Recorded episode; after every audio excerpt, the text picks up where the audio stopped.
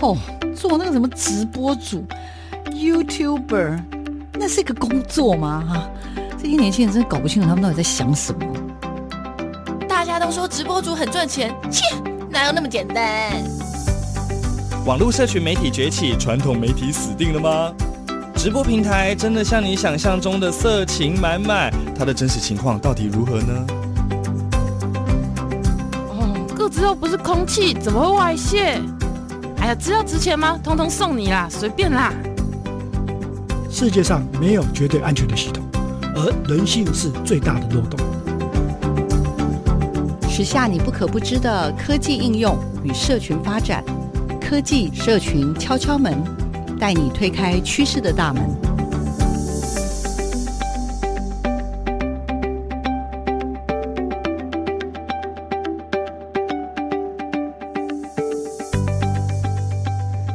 科技社群敲敲门，我是主持人小黄老师。各位空中的听众朋友，大家早安。我们的科技社群敲敲门，在台北电台以及所有的 Podcast 同步上线哦。不晓得大家过得如何哈？那也希望大家在疫情期间有降级了，可是我们还是希望能够尽量了，不要过度的外出，然后也注意到每个人的安全。希望台湾能够平平安安的度过这一次的考验。好，那我们其实从这个疫情发生以来，我们陆陆续续采访了很多很多各行各业的伙伴，或者是在各个国家过去的一两年当中面临到疫情哦，他们是怎么度过的？好，那当然我们也会往前看，就是在呃未来的趋势上面，到底在科技跟社群的发展上面变化对大家是好还是不好，还是有一些什么样的新发展呢？我想，我们陆陆续续邀请了不同的伙伴，也来跟大家分享。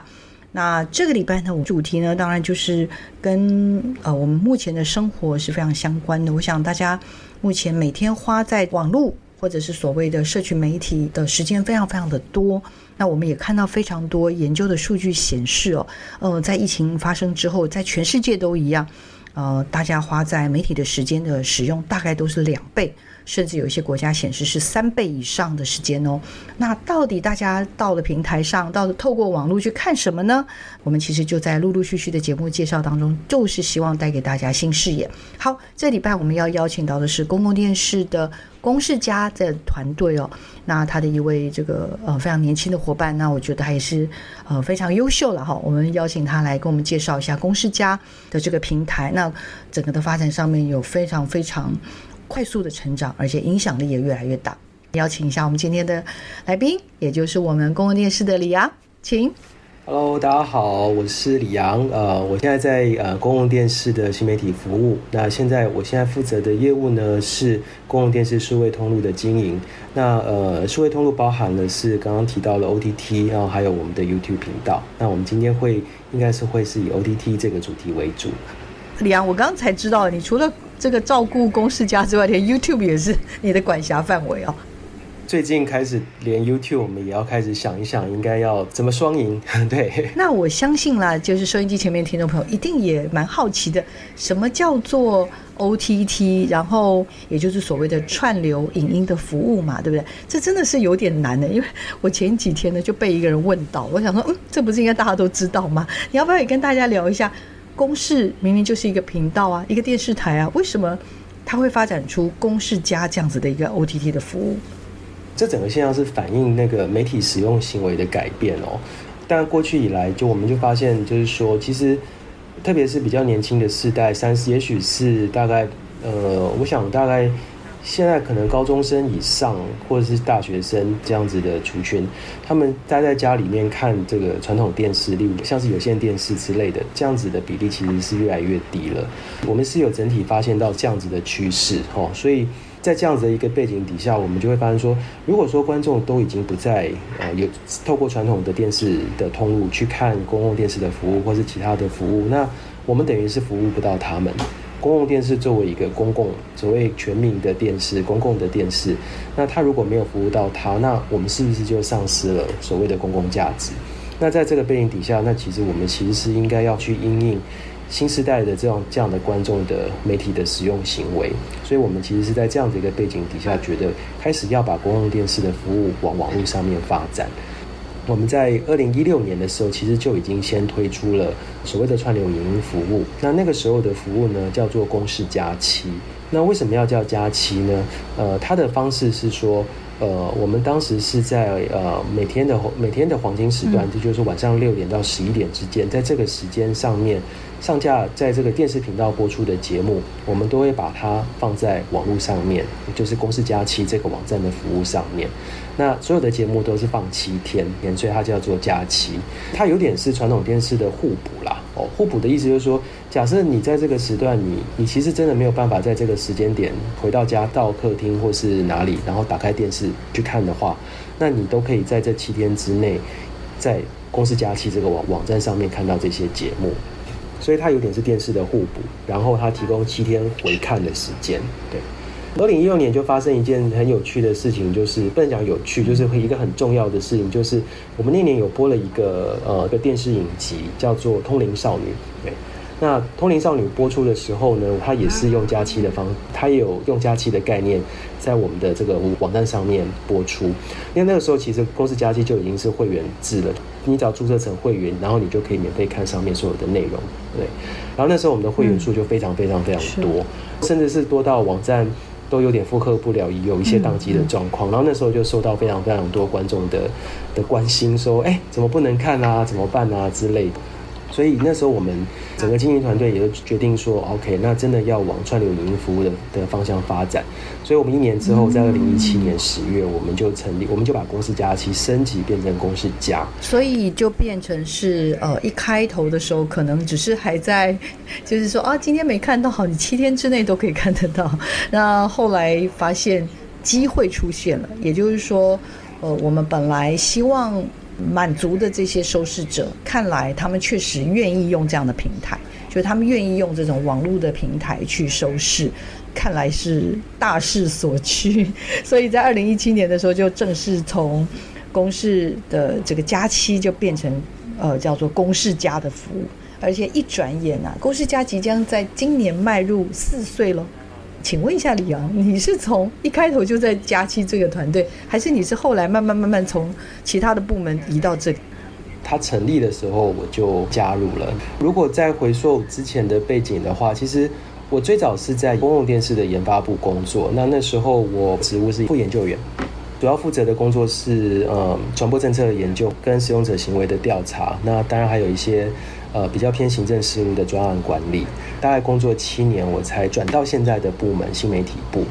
那在新媒体部之前，还没有在负责公司加业务之前，我主要的工作算是节目制作人，只是说我那时候做的节目主要都是在呃 YouTube，就是这所谓的新媒体的通路上面在播映。对，所以我大概也做了一段时间的节目，才开始在做通路的经营。我相信投入这件事情，因为毕竟啦，我以我认识的李昂就是。呃，做研究也做得蛮好的，然后愿意做蛮多新的尝试。但是加入公式家这件事情，我我相信对你来说应该也是还蛮大的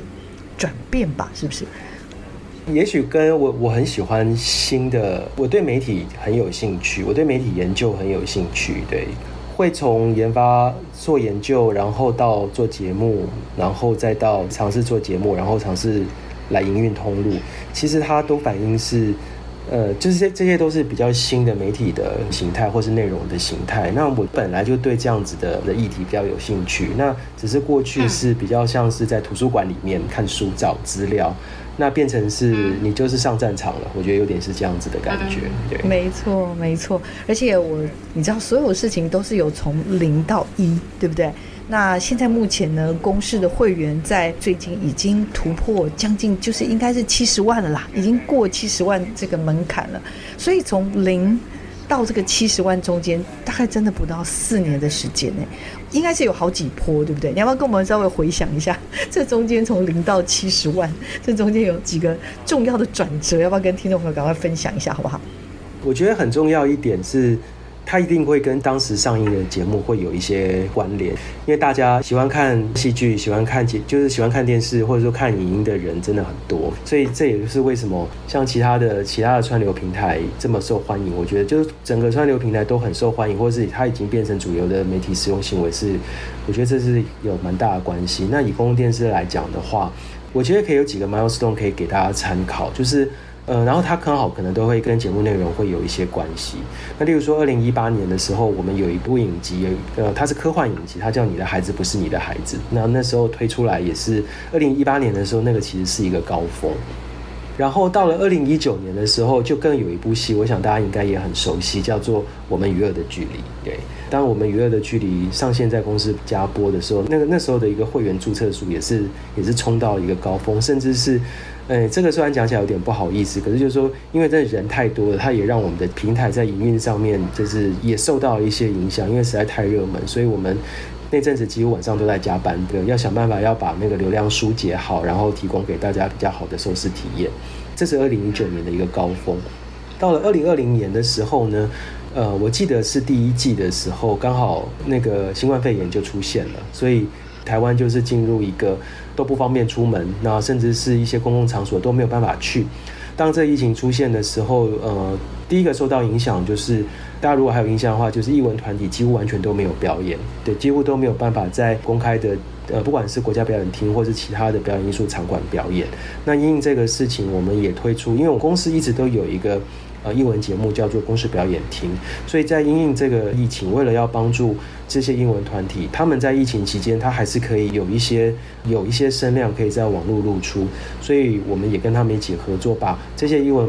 呃，团体的也过去在公共电视的一些表演，我们重新跟他们谈授权，然后上架在公司家上面播出，然后等于就是在这段期间里面，所有的艺文表表演团体，他们还是有机会，他们可以用过去的作品跟跟观众见面哦，这是一个。然后另外一个也是发生在二零二零年是，因为我们一直都有在办台湾国际儿童影展，那这个影展主要都是在我们把呃国外呃一些呃很专业的电视台或者公共电视台的。针对儿童跟青少年的节目作品，呃，我们把它引到台湾来，然后过去都是用实体播映的方式给大家来看。那也是因为疫情关系，电影院都不能去，所以我们呃也是花了很大的一个力气，把所有的版权都把它谈成是呃线上播映的版权，但是 OTT 可以播的版权，然后呃让它变成是线上影展，让大家来看。哦，那这两个活动呢，就是公视线上表演厅跟国际儿童线上影展，因应疫情的关系。它也呼应了观众的需求，所以在等等于是在这两个期间，我记得一个是一个是四月，一个是五月，那它也带来了很大的呃，等于是会员注册的量也其实也是变得非常非常多。到了二零二一年的时候，我们突然变成了三级，哇，那那个影响又更大。最大的一个问题就是学生们、小朋友们都没有办法去学校上课。那在没有办法上课的情况底下，相关的教育还是要继续走，所以。因应这样子的情境，我们把我们的节目跟这个所谓的课辅跟教纲这样子的应用，把这个概念两两个结合在一起，所以它的概念就是我们推出了一个，我们也是推出了一个教育的策展。那这个教育的策展呢，叫做 PDS Kids 线上学员大补帖哦。这个大补帖我简称叫大补帖，它是把公式跟儿少相关的节目呢，它依照学校的课纲，它把它组合成像是课表。然后这个课表其实是有跟专业的老师一起讨论出来，它的概念就是说，体育课可以看公共电视儿少节目的哪些节目，然后呢，它也有相关的一些素材可以给老师用，它还可以再分它对应的是低年级还是高年级的课程，然后我们有整理出一个学习单出来，然后这个学习单它除了有影片的连接之外，它也有教辅的连接，它可以给老师看，它也可以给家长看，然后。那学生如果他有办法操作的话，他也是可以透过这个学习表单，他可以在公司家找到相对应的节目，然后在线上收看的。对，那这个车展推出来之后，呃，也是受到蛮大的回响。所以在这段期间之内，呃，公司家会员也是，我如果我们从会员数来看的话，它也新增了很大的一批会员进来。所以其实我们在五月的时候，会员人数光单月的会员人数就到两万八千多人。呃，去年假设是二零二零年的五月是一万五千，大概是一万五千多人。那今年的五月是两万八千多人，然后这个应该是目前呃，等于是开台以来目前的高峰啊，这提供给大家参考。嗯，应该是说像刚刚讲有好剧、好的内容，然后让大家也觉得哇，好好想要看哦。那因为电视已经播完了嘛，对不对？所以就只好去找。OTT 的平台，也就是所谓的串流的服务，那公司家有提供这种服务，那呃大家就哦好，那我们就来登记，然后登记完之后，我们就等于是说入会了，加入会员了，对不对？好，然后我们就可以看得到。那像刚刚提到的，另外一个又是时势造英雄的概念嘛，就是又碰到了去年的疫情，然后所以有表演团体不能表演，有影展也没有办法实体，然后再加上今年哇，五月十八号这个疫情的这个三级的警戒，所以就让所有所有的呃瞬间啊，大家都你知道就地 在家里就对了。那老师也是很忙着要赶快开设线上课程，可是孩子们其实他也不是只有上课，上完课的时间他也在网络上乱逛，所以老师这时候呢就觉得发现了公式家也是一个很棒的平台，所以再加上公式家又有了很好的策展，所以呢老师们就可能可以去对应到不同的可能自然啦、社会啦、生活啊、艺术啊、健体啊综合活动。哇，语文哎，刚刚我发现真的连健体跟艺术，你们家都公视都有节目哎，怎么那么厉害啊哈？这样老师你提到这个事情，刚好也是公视家，就是同样都是 OTT，公视家的 OTT 跟其他的 OTT，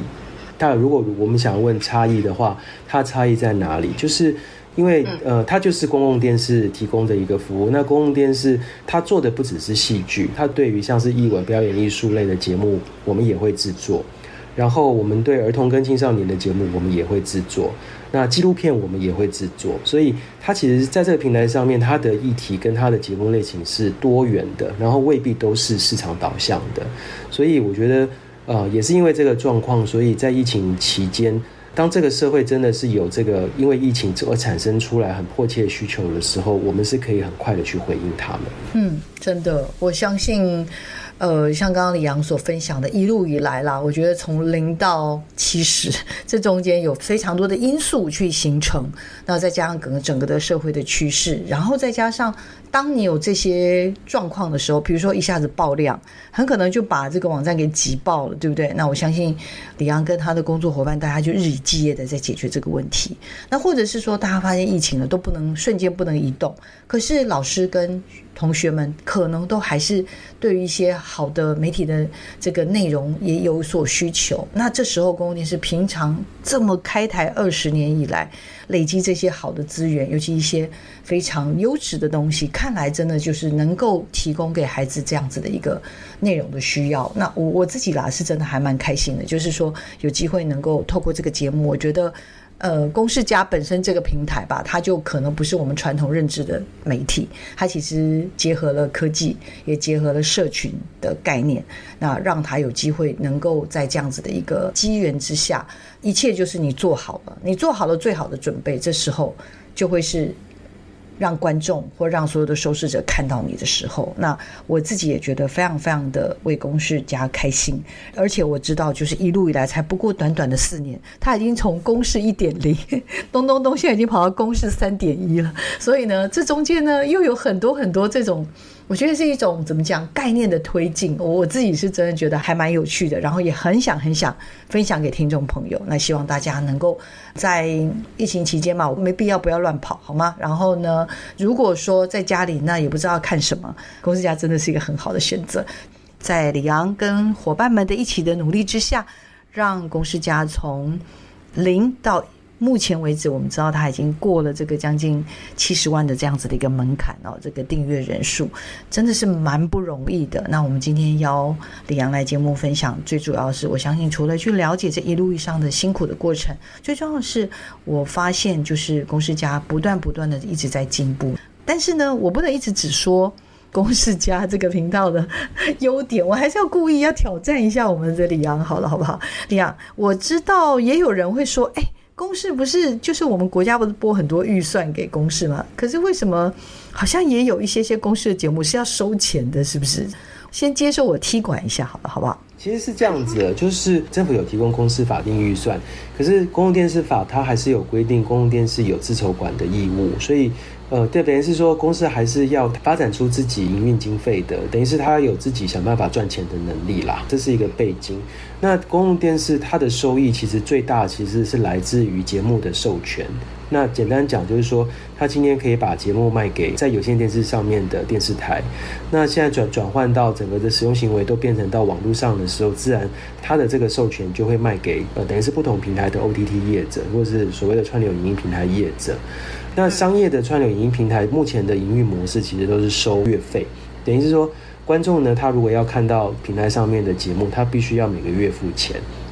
哦，那当我们的节目卖给的，假设 A 这个节目卖给了。某一个平台，可是这个平台基本上，如果观众要看到这个节目的话，他是要付月费。可是如果是在公司家，他可以免免费看到的话，其实这是一个不公平竞争的状况。因为当这节目授权卖给对方的时候，那其实大家是用一种鼓励使使用者付费看正版的概念去想象这件事情。所以在一个公平竞争的情况底下的话，呃，公视的节目也应该要在这样子游戏规则上面去让这个节目是变成是付费的状况。这样的话。其实平台跟平台之间才它的这个竞争关系才会比较健康。你会在上面看到有些节目是必须要收费的，可是通常这类节目都是现在它在版权上面都已经卖给其他的平台，而在其他的平台也是要用收费的方式来看。那所以是在这样的背景底下，我们要跟观众收费。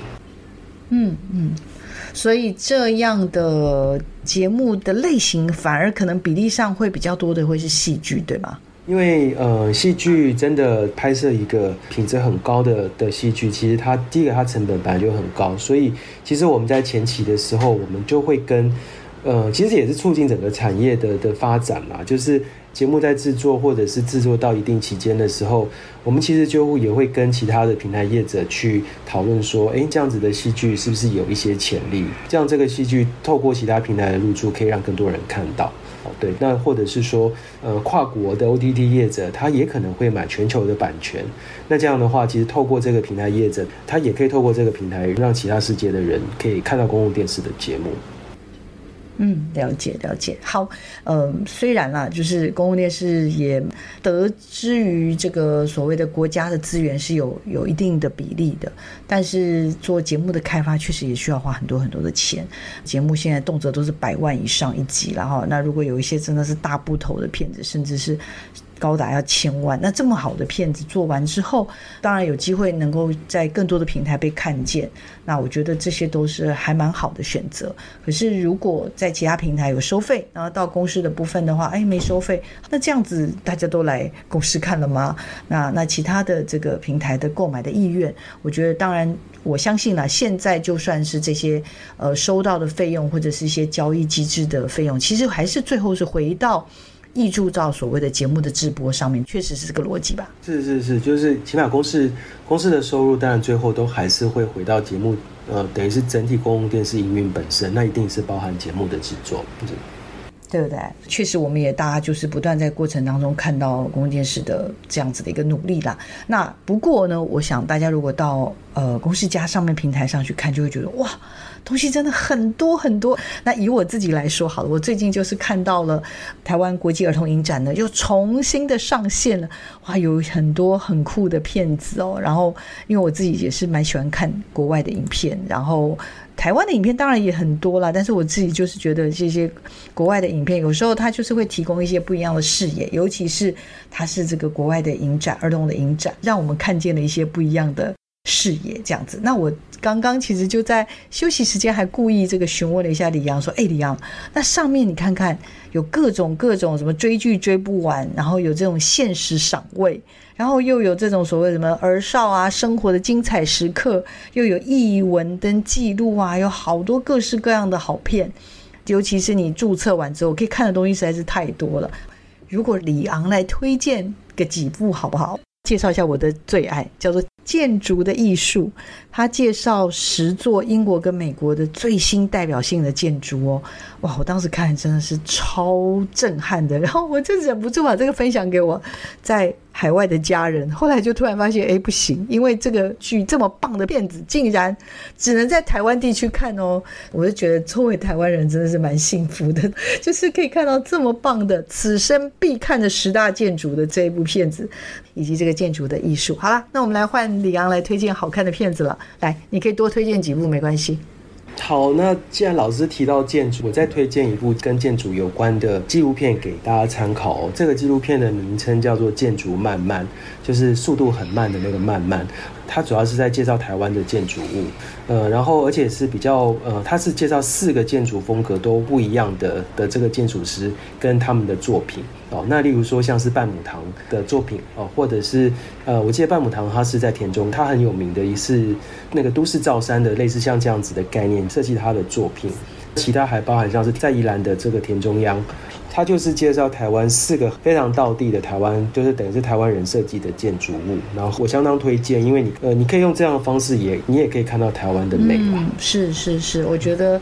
这个是一部也是我们蛮熟的陈志安导演的作品，也是很厉害哦。呼应到我刚刚推荐的我的喜欢啊，我上次就是看到那个系列，真的觉得哇，超感动！怎么会有这么棒的建筑的艺术这个系列？所以我们的李阳赶快 echo 一下，他也要推荐一下他喜欢的好片。呃，好，没关系，都聊，看你有没有喜欢的。就我所知，这个李阳也有很多很不错的片子，来戏剧的或者动画的都可以，或者纪录片都可以。既然老师提到动画，那我就要再特别提一部动画，叫做《勇者动画系列》。它的名字就叫做《勇者动画系列》。它最早的前身其实是一个四格漫画，这个四格漫画的作家叫做黄色书刊。大家不要觉得好像漫画好像是小朋友看的，其实黄色书刊他画的漫画，它其实还蛮反映社会的一些现象哦。所以其实，然后我们等于是把这个四格漫画呢，把它改拍成一个呃四 K 动画影集。呃，虽然它是动画形态，可是它讨论的内容其实是有一些社会意涵在里面。因为，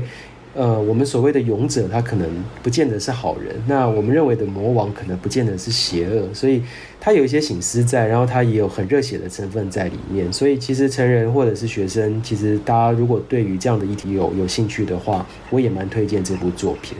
OK OK，所以除了刚刚的这个建筑漫漫之外，呃，李阳也推荐了。如果如果你喜欢动漫，而且不是那种小朋友的动漫哦，它这个感觉是成人动漫的感觉啊。的推荐的《勇者动画系列》，这也是今年算是公司很重要的一个系列的作品哦。好，再来呢，有没有戏剧方面可以推荐给大家的？有有，既然是戏剧的话，那我一定要推荐八月即将要上映的《斯卡罗》，它是那个公视的史诗级旗舰历史剧。他的导演呢，也是很知名的，也是很专业知名的导演，他是曹瑞原导演的作品。对，呃，斯卡罗其实最早的前身是一部小说，叫做《傀儡花》，它的背景就是以台湾原住民为背景。对，如果大家去用这个斯卡罗这个关键字在网络上搜寻的话，呃，你就可以知道说，其实公司在旗舰历史剧的这件事情上面，呃，花了相当大的力气。希望在这个影视的这个高度上面，再把自己推到一个新的水平上面去。那也向大家推荐，在八月的时候可以锁定公共电视的频道，或者是锁定公司家来去看斯卡罗。嗯，所以会在电视台播出，然后但是也会在公司家上面播出的。节目，他的小说是叫《傀儡花》，然后后来就是改编成电视之后，就变成是斯卡罗。他是针对这种真实的历史故事，然后他谈的是美国的商船罗妹号，是吗？在恒春半岛的时候发生了船难，然后船员跟当地的排湾族发生的一些叫什么罗妹号事件。它不见得是要还原历史，而是说它在一个宏观的历史为为背景，那它拿一些重要的历史事件当成是背景，然后我们赋予它更多戏剧的元素在里面。所以其实你可以用一个比较宏观的角度去看，说，呃，当时的台湾，它其实是刚好在在那个背景底下，它其实是历经一个相当大的一个国际事件，因为美国的商船。它发生船难，船员不小心闯到了台湾族的领地，然后被杀害。那他的母国就当然会要去追溯，说那这个为什么会有这样的事情出来？所以台湾其实在这个时候，在一八六七年的时候，在这样的背景底下，它其实置身于一个国际事件当中。对，它跟原住民有关，它跟当时的清朝政府有关，然后它也跟当时的美国政府有关。是是是，所以哇，有戏剧。有动画，然后有刚刚讲的纪录片。其实你本来也想要推荐那部，因为不好意思，那部片子我猜我身边会有很多人喜欢那部。你还是推荐一下你喜欢原来想推荐的那部很厉害的片子。不过名字好长哦，那部片子。对，介绍一下这部片子好不好？那接下来如果要要再推荐一部的话，我也会推荐一部纪录片。那纪录片名称有点长，它叫做《群山之岛与不去会死的他们》哦。然后它是一部四集的纪录片。呃，它主要是一个来自台湾高山向向导的四个故事，然后跟着他们去呃台湾的高山去。等于是探索台湾的高山，那同时也去探索这些喜欢爬山的人，他们登山的哲学是什么？在这个纪录片里面，其实你除了可以看到台湾很美很美的山之外，你也可以从这个纪录片去了解说，为什么有这么多人，呃，喜欢爬山，喜欢登山，然后即使很累很辛苦，可是。当他们有机会的时候，当他们有时间的时候，他们想都不想就会把他们的装备都准备好，然后就是往山里面去。其实可以在这个纪录片里面看到一一些人的一些呃，等于是他们生活的哲学。我们可以看到关于人的这一面，那同时你也可以看到呃很美很美台湾的这种高山的一些风景。对，我想就是台湾是一个小岛，但是台湾也拥有很美很美的山。呃，透过这四位年轻的登山家吧，这边讲的是他们的生命故事，跟影响他们很深远的四座山哦，包含奇来北峰、圣林线、八通关古道以及南湖大山。我身边有很多喜欢爬山的年轻人，也蛮特别。现在蛮多年轻人喜欢爬山，所以我也希望我在分享的过程中，也让他们有机会去。看到这部很棒的纪录片，因为我相信在原来的电视台播出的时候，它可能没办法放在最黄金的时段，而且播完就播完了。但是透过公视+，透过这样的 OTT 的平台，其实。大家有机会再去重新认识这座山，就透过这个节目去重新认识关于这块土地很美好的故事。那我们要介绍一下我们公司家+从过去到现在，我刚刚讲了一点零、二点零，然后我看到你这次有提出说，你们二零二一年要设定自己成为三点一耶，这又是怎么回事？赶快利用最后一点时间，赶快跟我们听众朋友分享一下，好不好？